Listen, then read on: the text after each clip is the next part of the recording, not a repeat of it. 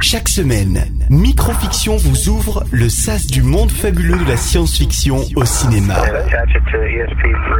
Microfiction, c'est seulement, sur, Cinéma Radio.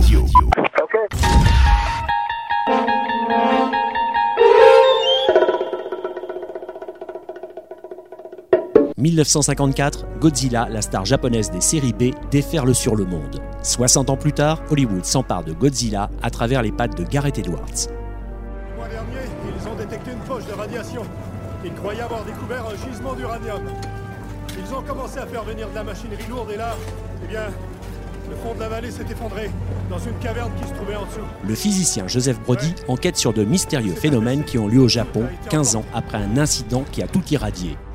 C'est un genre de fossile, non Ça fait 30 ans que je creuse des trous et je n'ai jamais rien vu de tel. Refusant de s'en tenir à la version officielle qui évoque un tremblement de terre, le scientifique revient sur les lieux du drame. C'est lui, vous pensez Non, ces os sont beaucoup plus anciens. Il découvre alors que les incidents ne sont pas liés à une catastrophe naturelle, mais à des monstres réveillés par des essais nucléaires dans le Pacifique au lendemain de la Seconde Guerre mondiale. En 1954, la première fois qu'un sous-marin nucléaire a atteint les bas-fonds de l'océan, il a réveillé quelque chose. Les Américains croyaient que c'était les Russes. Les Russes croyaient que c'était les Américains. Tous les essais nucléaires durant les années 50 n'étaient pas des essais. En fait, il tentait de le tuer. Lui.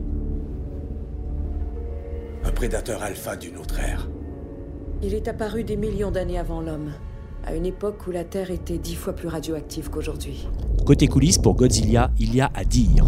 Le réalisateur Gareth Edwards et son équipe de designers s'inspirèrent de tous les looks précédents de Godzilla pour créer celui du film. Son design est basé, selon le réalisateur, sur le physique d'un ours et celui d'un dragon du Komodo.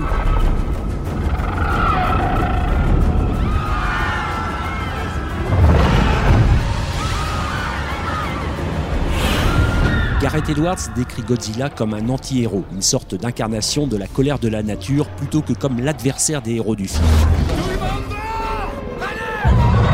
Les véritables monstres seraient alors les multiples adversaires auxquels Godzilla a dû faire face au cours de sa carrière et qu'il retrouve pour certains dans cette version occidentale de 2014. Le monde entier est convaincu qu'il s'agissait d'un tremblement de terre et il vaut mieux que ça demeure ainsi. Enfin, pour être complet, sachez que Godzilla se prononce en japonais Godzilla. Le nom viendrait d'un mélange entre le gorille et la baleine. Retrouvez Microfiction en vidéo sur YouTube en rejoignant la chaîne Cinéma Radio.